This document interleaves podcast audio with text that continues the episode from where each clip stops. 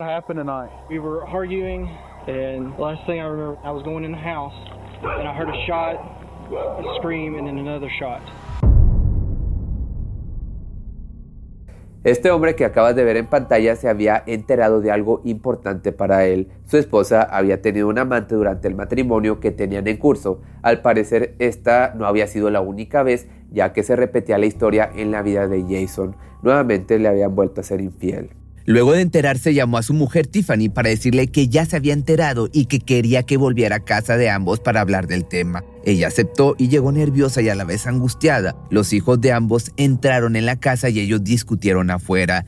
La escena cerró con ella recostada sobre el volante del auto, casi sin signos vitales y un arma regalada por su suegro como el objeto que habría disparado dos veces antes de que ella falleciera. Pero de esta situación se desprendieron varios interrogantes. ¿Quién mató en realidad a Tiffany? ¿Lo hizo ella misma tras haber sido descubierta? ¿Alguien accionó el arma con la intención de acabar con su vida? Pues bueno, esto es de lo que te voy a platicar en el video de hoy.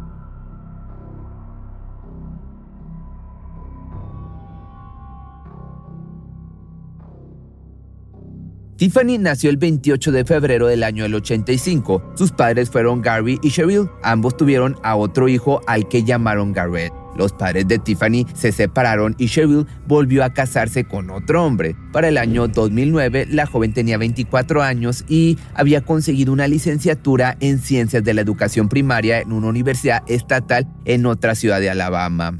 Una vez finalizados los estudios, comenzó a trabajar como maestra de educación inicial. Tiempo después contrajo matrimonio con Kevin Lewis, un hombre con quien tuvo una relación con muchos conflictos. Era una pareja joven y el vínculo duró poco. Tiffany, en el medio de su matrimonio, habría conocido a otro hombre con quien había entablado una gran amistad. Él la acompañaba y ayudaba cada vez que discutía con quien era en ese entonces su marido. El hombre en cuestión se llamaba Jason Crawford. Era seis años mayor que ella y tenía un hijo, Logan, fruto de un matrimonio que había terminado en muy buenos términos por el bienestar del niño que tenían en común. La separación se concretó por una aventura que habría tenido su ex mujer con otro hombre porque ella ya no estaba más enamorada de él. Entonces el vínculo entre Tiffany y Jason creció con el correr del tiempo y ambos se enamoraron. Ella decidió terminar con su matrimonio con Kevin y en el año 2011 se casó con Jason. Ella se convirtió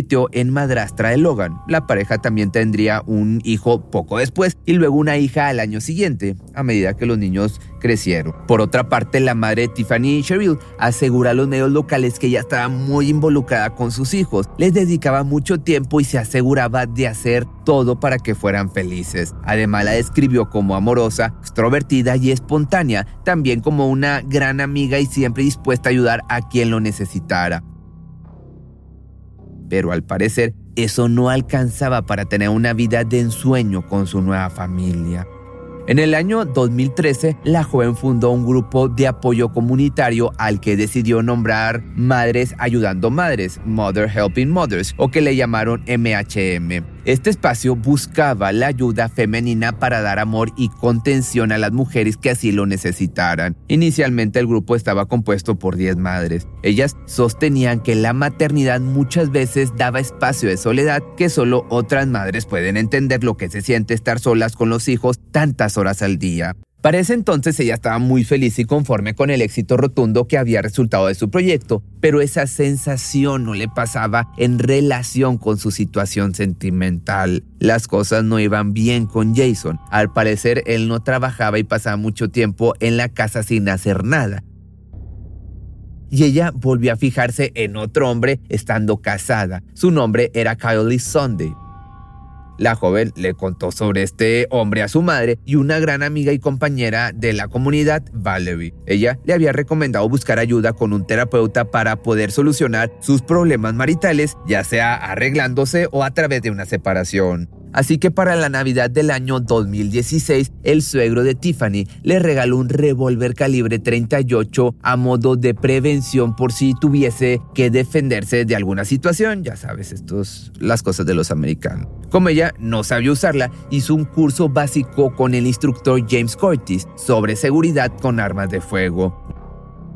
Para el año 2017, este grupo de MHM tenía casi 9.000 seguidores en las redes. A fines de ese año, Kyle, su amante, decidió poner fin al vínculo entre ellos. Eso le produjo un inesperado antes y después en su vida y se dejó vencer por el alcohol. Sus amigas lo notaron rápidamente y quisieron ayudarla. Ella estaba destruida, pero quiso salir adelante y consiguió trabajo en un mercado para tener estabilidad económica, poder eh, a su vez separarse de su esposo y tener lo suficiente para valerse por sí misma. Jason no estaba al tanto de la historia con Kyle, pero presintió que algo estaba pasando por el rotundo cambio de actitud de su pareja. Así que un día, mientras ella no estaba, le revisó la computadora y encontró lo que presentía, mensajes con otro hombre. Otra vez le habían sido infiel. Ese mismo día, Tiffany le había dejado sus hijos a una amiga de la comunidad porque tenía turno con la depiladora. Luego de la cita entonces con el salón de belleza, ambas fueron a comer algo y durante la cena, Jason la llamó y le confesó que sabía lo que estaba pasando, que se había enterado de la aventura con Kyle.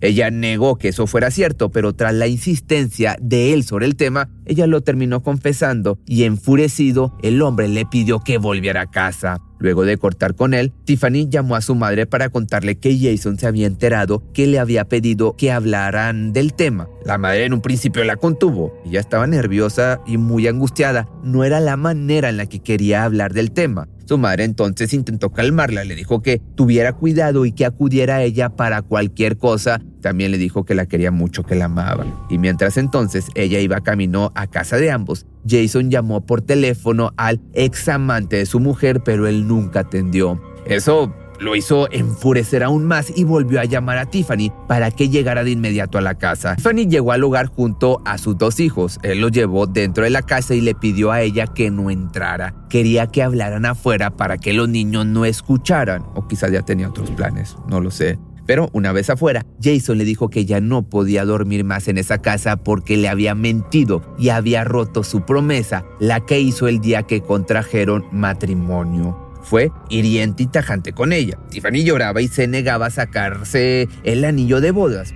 Y por otra parte, los hijos de ambos se habían dormido, pero Logan, el hijo de Jason, que ya tenía para ese entonces 14 años, permaneció despierto intentando escuchar la discusión que duró más de una hora. Luego de que no hubiese consenso entre ambos, ella aceptó no dormir esa noche ahí, pero le pidió que entrara a buscar su uniforme de trabajo. Él entró a la casa y dice que lo último que le dijo fue te amo. Cerró la puerta para evitar que ella entrara y fue a buscar la ropa. A los pocos segundos dijo haber escuchado un disparo, un grito y otro disparo. Enseguida salió nuevamente y encontró a Tiffany recostada sobre el volante en la camioneta con sangre corriendo por su cabeza. Jason llamó de inmediato al 911 y le pidió a Logan, que había escuchado todo, por cierto, que llamara urgente a sus abuelos y lo citara en el domicilio de inmediato. La operadora del 911 le preguntó a Jason si ella seguía respirando. Él contestó que veía que su estómago se movía un poco aunque ella estaba boca abajo. En cuestión de minutos, policías y médicos estaban en el lugar del crimen. Al llegar, uno de los oficiales vio que Tiffany tenía un arma a su mano izquierda, la misma que le había regalado su suegro. Y al moverle el brazo para tomar su pulsación, el revólver cayó al suelo. Los especialistas la acostaron en el piso y comenzaron la tarea de reanimación por medio de un desfibrilador. La paramédica que estaba ahí vio dos heridas de bala, una en la mejilla izquierda, cerca de la boca, y la otra en la sien del mismo lado. Y a pesar de las maniobras realizadas, lamentablemente la joven no soportó y ahí mismo ocurrió su fallecimiento todo parecía ser que ella se había quitado la vida. Una vez que el forense del condado tomó el caso, las sospechas sobre el suicidio comenzaron a desvanecerse. Jason fue consultado sobre los minutos previos al hecho y confesó que había discutido, pero nunca dijo el por qué. Tras analizar el caso, pidió realizar una autopsia. Le sonaba muy extraño que alguien se disparara a sí mismo dos veces seguidas. Los investigadores tomaron fotos, analizaron el vehículo en detalle, pero nunca sospecharon de Jason. Se estimaba que alguien más podría haber participado del crimen. Tras la investigación, el auto fue entregado a la familia de Jason. Su suegro ayudó con la limpieza del mismo para que los menores no vieran nada raro al momento de subirse. En ese episodio, él encontró dientes de su, de, su nuera en la zona del ventilador delantero y un diario en el que ella hacía anotaciones. Tras leer algunos escritos, notó que la joven estaba llena de angustia y estaba pasando por un difícil momento personal. Tras algunas investigaciones, entonces, el agente que fue asignado para estudiar el caso pidió a ver el auto, pero ¿qué crees? Ya había sido limpiado por los familiares de la víctima. El suegro de la joven le comentó sobre lo que había encontrado y le entregó el diario con las anotaciones. Al leerlas, se enteró sobre el amante en cuestión y decidió contactar a una de sus amigas para hacerle una entrevista. La amiga estaba al tanto de las aventuras que Tiffany tenía con su amante. Lo habló con el agente y le confesó que ya conocía muy bien a su amiga y que no creía posible que se hubiera quitado la vida. La joven ya tenía el plan de dejar a su marido en el corto plazo. Así que el agente escuchó también el llamado al 911 y notó la tranquilidad con la que Jason manejó la situación. Parecía no estar sorprendido o afectado por lo que acababa de suceder. También habló con los investigadores y nunca les había mencionado sobre la infidelidad que había tenido su esposa, ni tampoco el origen de la calorada discusión que habían mantenido antes de su fallecimiento. El entierro de Tiffany fue muy emotivo, más de 100 personas llenaron la iglesia del pueblo, muchas eran mujeres pertenecientes a la comunidad que ella había creado. Hubo también mucha tristeza y angustia, pero sus compañeras dijeron que iban a seguir con este grupo MHM a su honor y que siempre iban a recordarla como una pieza fundamental del proyecto. En la ceremonia también había participado Jason. Así que una semana después del evento, Jason fue llamado para ser interrogado por las autoridades que manejaban el caso. Él confesó que se había enterado de las infidelidades de su mujer, que le había revisado la computadora y que le había pedido reiteradas veces esa misma noche que volviera a la casa para hablar. Contó también que no quiso que ella pisara el hogar de ambos y que entró a los chicos y que ellos se quedaron discutiendo afuera. Luego contó cuando entró, cerró la puerta y ella escuchó supuestamente los disparos y el grito. Pero algo que llamó la atención del oficial fue que la víctima era diestra y que el revólver fue encontrado en su mano izquierda. Así que al volver a examinar el arma, vieron que había muestras de otras personas, pero eran ínfimas y no podían establecer a quién pertenecían. Fue en ese momento que comenzaron a sospechar que el arma había sido limpiada antes de ser devuelta a la escena del crimen. Luego, una semana después, volvieron a llamar a Jason y lo sometieron al polígrafo o también conocido detector de mentiras. El testeo dio como resultado que sus reacciones estaban fuera de lo común. Tras ese estudio, el agente se volvió más incisivo con Jason hasta que el sospechoso dio por terminada la sesión luego de ponerse muy nervioso. Los resultados de la autopsia estuvieron listos un año más tarde. La forense responsable del caso analizó la pólvora y la escena y determinó que debido a la ausencia de partículas de pólvora alrededor de la herida en la sien izquierda, el disparo se había realizado por lo menos a 25 centímetros de distancia. Eso no tenía sentido debido a que, según Jason, la víctima estaba en el auto con la puerta cerrada y esos 25 centímetros de distancia con su propio brazo y su mano no hábil hubiese sido imposible porque no hubiera, si no hubiera entrado en el auto. Tampoco había herida de contacto, cosa que suele suceder en las personas que se quitan la vida porque apoya el arma a la persona en el cuerpo y produce una quema dura alrededor del paso de la bala, algo que no sucedió con Tiffany. Otro factor que llamó la atención de los investigadores fue la falta de sangre salpicada en el vidrio del asiento delantero. Eso tiene que ser porque la puerta estaba abierta y la sangre salió a la parte exterior, vaya la redundancia.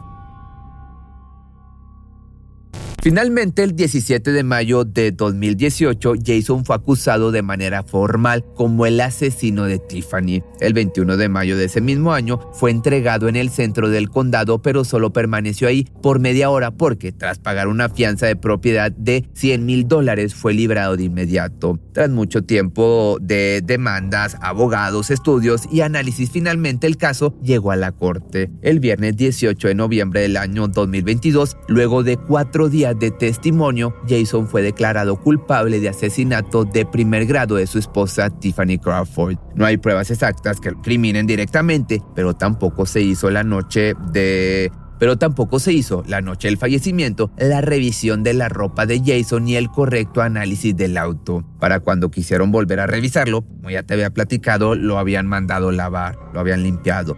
El 10 de marzo del año 2023 fue condenado a 99 años de prisión por la jueza Martha Williams. Ese día, la madre de la víctima pidió decirle unas palabras a Jason. Ella lo había apoyado en todo este tiempo porque no lo creía capaz de haberle quitado la vida a su hija. Le cuestionó también si era cierto que en los últimos cinco años la había podido mirar a los ojos sabiendo que había matado a su hija.